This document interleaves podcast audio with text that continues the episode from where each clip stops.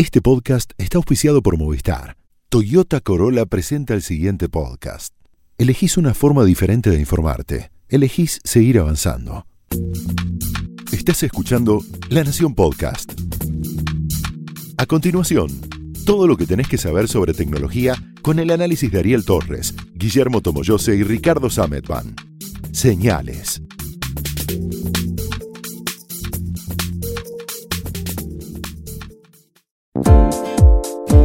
Hola, ¿cómo están? Este es un nuevo episodio de Señales, el podcast de tecnología de la Nación. Yo soy Ricardo Sametban. Yo soy Guillermo Tomo José. Y yo soy Ariel Torres. Y el tema que nos reúne hoy. Nos convoca, nos, convoca. sí, convoca siempre es una palabra que corresponde. Eh, tiene que ver con el 5G. Por dos noticias que se dieron en esta semana. Una es un. Eh, un encuentro, una conferencia de varios días llamada M360 Latam. Y otro es un anuncio que hizo Qualcomm en su encuentro anual para clientes. Qualcomm es uno de los principales fabricantes de chips para móviles del mundo. En donde presentaron su próximo procesador, el, el que va a estar en los equipos de alta gama el año que viene, junto con este es el, chip que ya trae incorporado un modem 5G. Y entonces nos pareció interesante hablar un poquito de 5G, sobre todo por algunas expectativas desmedidas que hay respecto de cuánto nos va a cambiar la vida, qué tan copado es una cosa, ¿no hubo una noticia más acerca de un fabricante que dijo que su si próximo teléfono iba a ser 5G? Sí, Huawei está hablando de 5G. Están todos, todos están subiendo al 5G, sobre todo, o casi todos, sobre todo en el hemisferio norte, en Estados Unidos. Eh, ya para 2019, para el año que viene, están planteando empezar a dar servicios 5G. Supuestamente eh, era a principios de 2019. Claro, lo que siempre se apuntó era para hacer unas pruebas durante el Mundial este año, y apuntar sobre todo a los Juegos Olímpicos de Japón, de Tokio, en 2020, como un lugar donde darle manija a pleno y mostrarlo y mostrar todas sus virtudes y demás. Y pero ya en, ya en Estados Unidos al menos este año se está empezando, el año que viene se, está, se va a empezar a, probar. El tema en todo esto es, como pasó con, con el 4G y con, con el paso del 3G al 4G, es que primero hay la, queja inevitable es, no tengo 4G en mi casa, me están hablando de 5G, ¿para qué lo quiero? Eso es un punto que, ahora vamos a hablar. Y el otro, quizás más interesante para mí, es que de todas las generaciones de tecnología que han venido eh, a lo largo de los años, el 5G es el primero en el que el impacto no está, en el que no está diseñado para ayudar de manera directa al usuario común con un celular, sino que tiene como una visión mucho más amplia y eso hace que para nosotros, como usuarios comunes de a pie, la ganancia con el 5G, los beneficios con el 5G no sean inmediatamente reconocibles. ¿Vos querés decir que el cambio que tuvimos con respecto al impacto de la velocidad, la descarga, la forma de uso de las redes sociales o vídeos de, lo que tuvimos del 3G al 4G era mucho más evidente lo que vamos a ver del 4G al 5? Claro, vos tenés el primer G, la primera generación de teléfonos, que simplemente te dan telefonía. Tenías una cosa muy, muy rara hace 40 años, que era poder tener un teléfono al bolsillo con el que vos hablabas, llamabas por teléfono a otro número. No, no 40 años en la Argentina, ¿no? No 40, años, desde la salida del primer celular. Claro, 1979, ¿no? Mil, claro, 1973 es la primera llamada, 1979 es el primer servicio en Japón. Exacto. En Estados Unidos en el 83 y después eh, tardó bastantes años más para llegar a la Argentina. Pero vos tenías esta primera generación que era poder llamar. Revolución.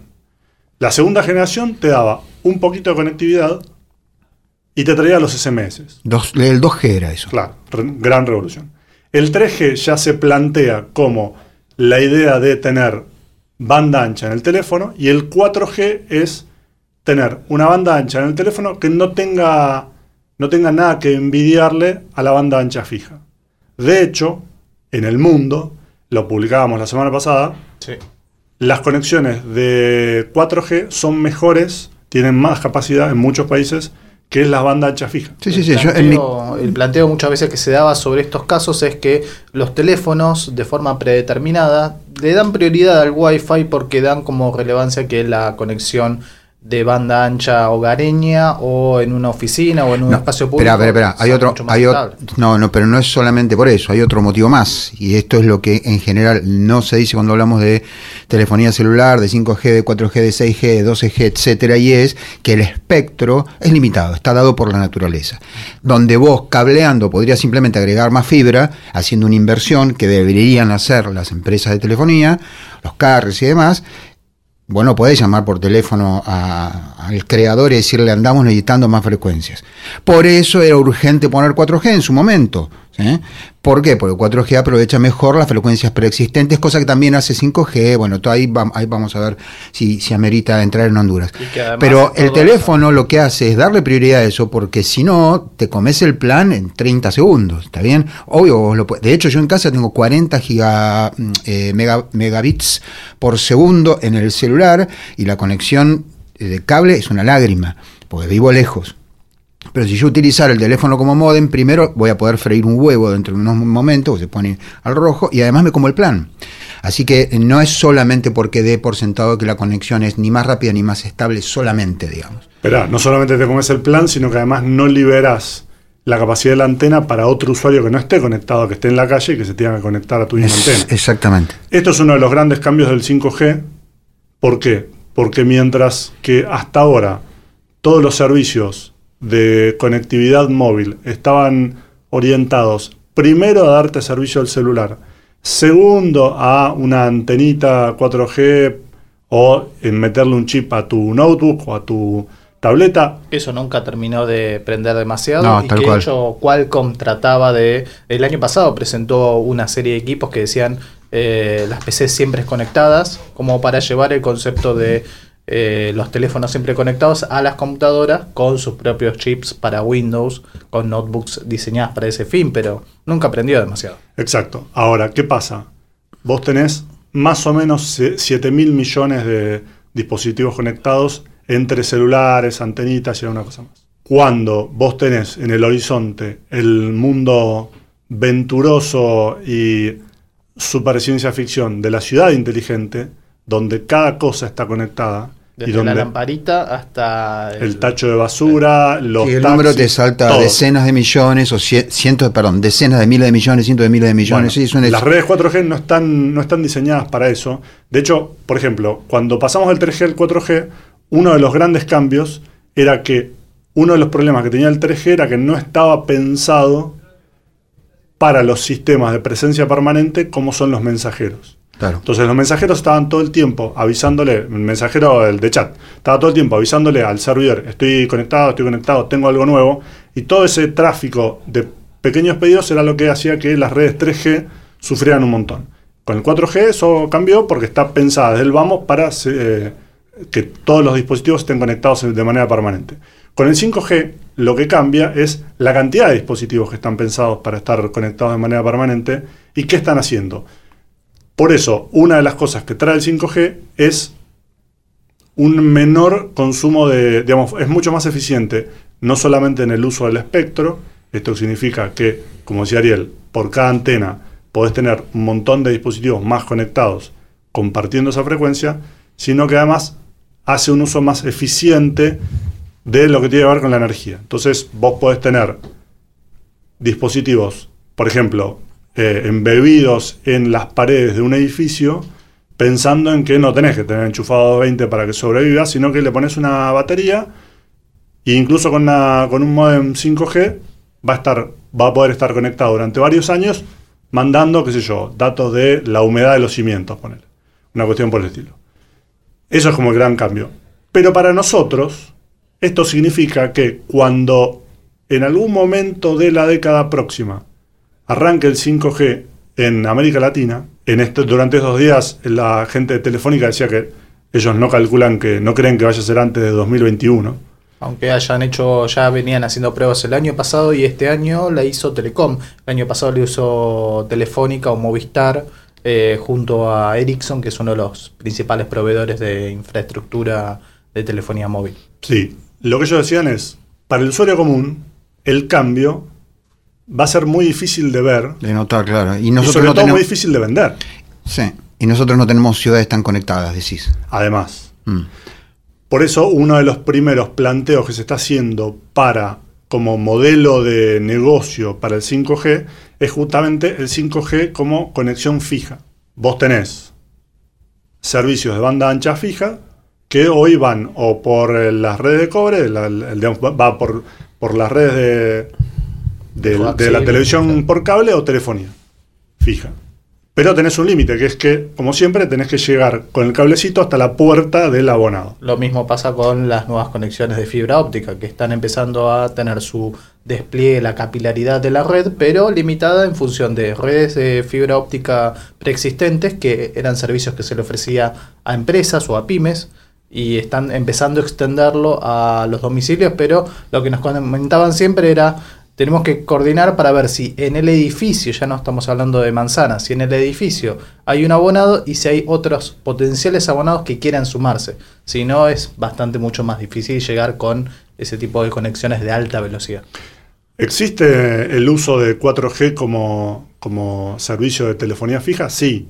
La gracia del 5G es justamente que puedes tener una mayor capacidad, tanto ancho de banda, es decir, la velocidad que le puedes dar al usuario, como de todo lo que es todo lo que va por atrás, sin, y mientras al mismo tiempo das servicio a todos los dispositivos que están conectados, a la gente que va con un teléfono y un reloj conectado y una tableta conectada al auto y demás.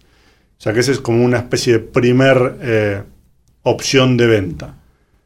Después hay una, hay una segunda cuestión que es lo que originalmente se proponía como el gran salto y que hoy es lo que está en duda, no por lo que, por lo que propone, porque realmente toda la tecnología está orientada a eso, pero de nuevo, es algo que para nosotros, yo te digo, reduce muchísimo la latencia a un milisegundo. A un milisegundo, es verdad. Eso es bueno para los juegos, por ejemplo. Sí, para los juegos es buenísimo. Para el Fortnite, por ejemplo, es buenísimo. Sí. Ahora, con lo que tenés hoy, ya funciona. ¿Va a mejorar? Sí. ¿Está ahí la clave? No. La idea de esa latencia es para hacer habilitar otras cosas, que vos, de nuevo, pero son cosas que es difícil que alguien diga, bueno, ya está, por esto me pongo una antena 5G. Por ejemplo, una latencia de un milisegundo te permite, si funciona, ¿no? Porque por ahora todo son pruebas de laboratorio y como siempre, después cuando lo pones en, práctica hay un montón de interferencias, hay un montón de, de cuestiones que tardan un tiempo en lograr alcanzar este máximo teórico de, calidad. Vos tenés, por ejemplo, la posibilidad de manejar una autodistancia, de operar, ser un cirujano a distancia, hacer telemedicina y este milisegundo de respuesta es lo que permite que no le cortes una arteria cuando lo estás operando. Y si no eh, era un caso tan extremo, las pruebas que se venían haciendo y que se demostraba mucho el funcionamiento del 5G era el uso de choferes remotos para colectivos que mostraban cómo podían llegar a circular en un centro urbano a distancia donde un operador podía manejar varios, varias de estas unidades a distancia sobre una red 5G. Para que se den una idea, acabo de medir la latencia de 4G ahora acá, es de 35 milisegundos, o sea, 35 veces más. Cualquier cosa que sea 35 veces menos que lo que está, está bueno. Pero como decís vos, me parece que sí, va a ser difícil de comercializar masivamente. Pero también es medio difícil decirle a los tipos que están detrás de, los desarrollos técnicos, decirles, mira, quedémonos con 4G de chango porque va a ser difícil de vender. La verdad lo van a hacer. No, todas las eh, operadoras lo que están diciendo hoy es, lo vamos a hacer, vamos a remontar las redes 5G porque ya estamos todos metidos en esto. No terminamos de encontrarle cuál es ese killer application, mm. como han tenido otros servicios, de tengo que tener 5G porque esto me cambia la vida. Porque el 4G, con la capacidad que tiene, con algunas cosas que han ido agregando a lo largo de los años, incluyendo algunas que ya están disponibles en, la Argentina, como una cosa que se llama Carrier Aggregation, que es que usas más de una frecuencia al mismo tiempo, si está libre. Bueno, hay toda una serie de cuestiones que hacen que todavía el 4G tenga bastante tela para, para vivir. Pasó también con el 3G cuando salió el 4G, no es que se no es que murió de un lado de un día para el otro, de hecho un montón de gente, incluyendo en la Argentina, eh, sigue estando con, 3G y a duras penas de vez en cuando se, se engancha con, 4G. Y justamente con el tema del 4G, una de las cuestiones que se están hablando y que se estuvo conversando mucho esta semana es que de parte del secretario del, de modernización, porque antes era un ministerio y ahora es una secretaría, que es Andrés Ibarra y es también a su vez el vicejefe de gabinete, estuvo presente en esta conferencia organizada por GSMA y, dio algunas cifras que ya se conocían, pero que las volvió a, co- a confirmar y a reiterar en el sentido de que las redes 4G actualmente en la Argentina ya superan más de la mitad de la cobertura que tienen esperado eh, ofrecer dentro del país y la expectativa es que el próximo año lleguen al 93% de la cobertura de toda todo el territorio argentino. Esto apunta más que nada a llegar a más localidades, a darle cobertura sobre incluso sobre rutas provinciales y nacionales. Es, un, es una meta ambiciosa que siempre se ha estado hablando, pero hay un compromiso político y desde parte del- del- de las autoridades para desplegar este servicio y darle un espaldarazo fuerte a, la, fuerte a, la- a esta tecnología. Hay una cosa que me parece que tendríamos que eh, decir, lo hemos dicho 100 millones de veces, pero parece que no cala, es, una, es algo que hay que, insistir. Digamos, el, conflicto eh, se origina en el hecho de que realmente durante muchas horas del día, en mi caso todo el tiempo, ¿sí? porque donde yo vivo hay mucha antena de telefonía y poca densidad poblacional, eh, mientras no seas de cierta compañía. Los de cierta compañía por ahí se quedan dos meses y no tienen, no, no tienen datos, etcétera. Pero no importa, digo, eh, vos te acostumbraste a tener internet de muy alta velocidad en el teléfono. Es normal. Hasta que te vas al a Ischigualasto. Sí, o más cerca también, ¿eh? Estoy poniéndolo como. A ver, este negocio son antenas y frecuencias. Esto me lo dijo una vez alguien de Telefónica y tiene toda la razón del mundo. Lo, lo- lo- lo resumió muy bien. El negocio de la telefonía celular son antenas y frecuencias. En la Argentina nunca hubo reglas perfectamente eh, claras para poner antenas. eh, dependía un poco del humor de, de cada, de cada pedacito de cada lugar. Sí, y una- por supuesto, además hubo en su momento que licitar las frecuencias para 4G, que fue todo un despelote, bueno, etcétera, etcétera. Lo que quiero decir es, buena noticia, tenemos un país inmenso. Mala noticia, tenemos un país inmenso. Es, es decir, si no hay una antena relativamente cerca, para eso pueden usar OpenSignal para saber dónde están las antenas, incluso a qué antena está conectado el teléfono, y, y, ah, digamos, la pueden ubicar visualmente, porque te hace una flechita que te dice tu teléfono está allá. Si no hay una antena cerca, fin.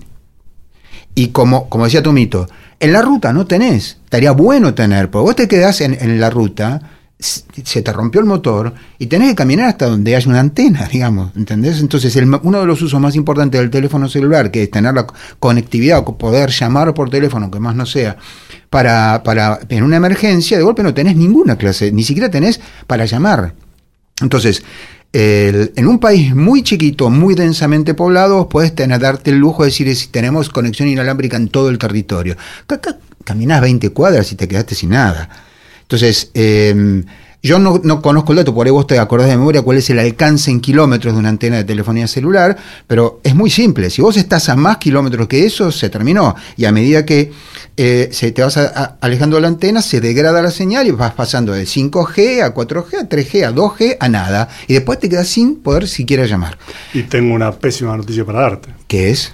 Que es que el 5G usa frecuencias más altas. Lo sé, hasta 86, 85 eh, gigahertz, ¿no? Sí. Cuanto más alta es la frecuencia, Menos más, capac- más capacidad tiene, pero menor penetración. Menor tiene. penetración, lógico. Bueno, entonces, por eso en la Argentina fue muy importante la habilitación de la banda de 700 MHz, la banda 28, que es la banda que comparte con la televisión digital. ¿Por qué? Porque es una, la banda de 700 MHz tiene relativamente baja capacidad, pero mucha, mucho área de cobertura. Entonces vos podés poner una antena de 700 en áreas suburbanas poco pobladas, con mucha gente esparcida en un área muy grande y darle servicio. Por ahí no va a tener la misma capacidad que en lugares donde está la banda de, de 2,6 GHz, por ejemplo, que se está usando en la ciudad de Buenos Aires, pero ya le puedes dar 4G. Bueno, el 5G va todavía más arriba, mucho más arriba. Mucho más arriba. El problema que tiene eso, como decía Ariel, es que eso necesita más antenas, Más sí o antenas, sí. sí.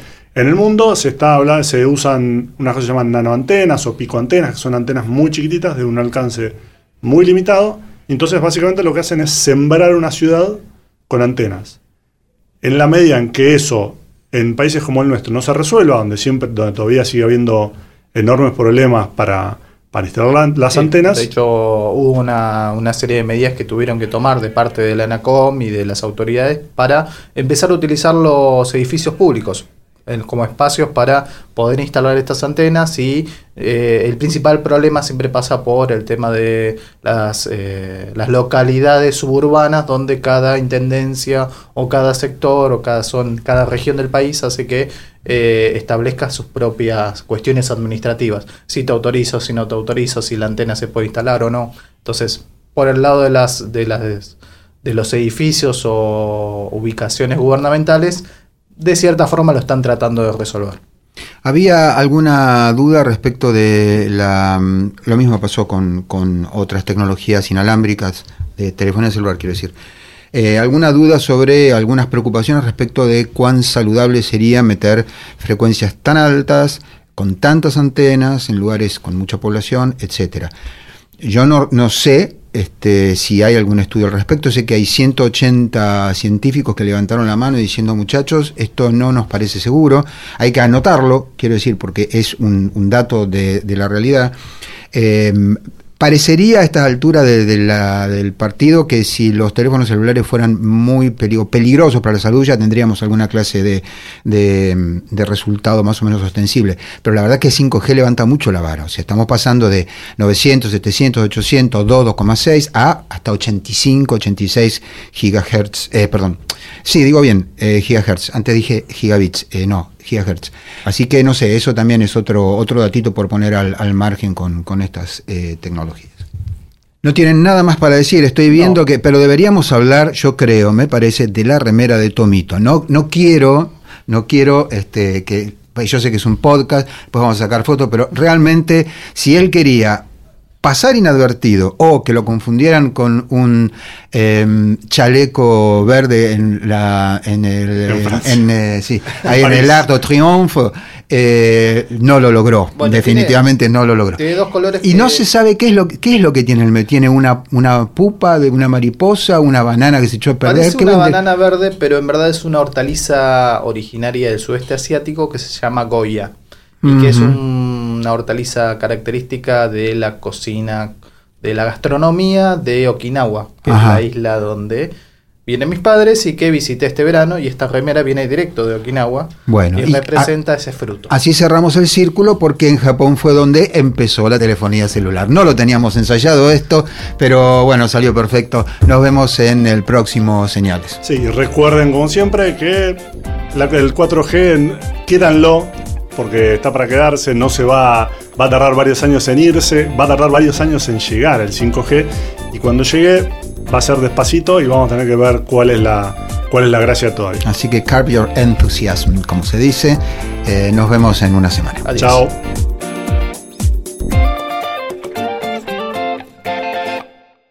Esto fue Señales, un podcast exclusivo de la Nación.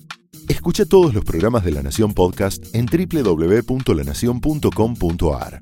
Suscríbete para no perderte ningún episodio. Estamos en Spotify, Apple Podcast, Google Podcast y en tu reproductor de podcast favorito. Seguí escuchando La Nación Podcast.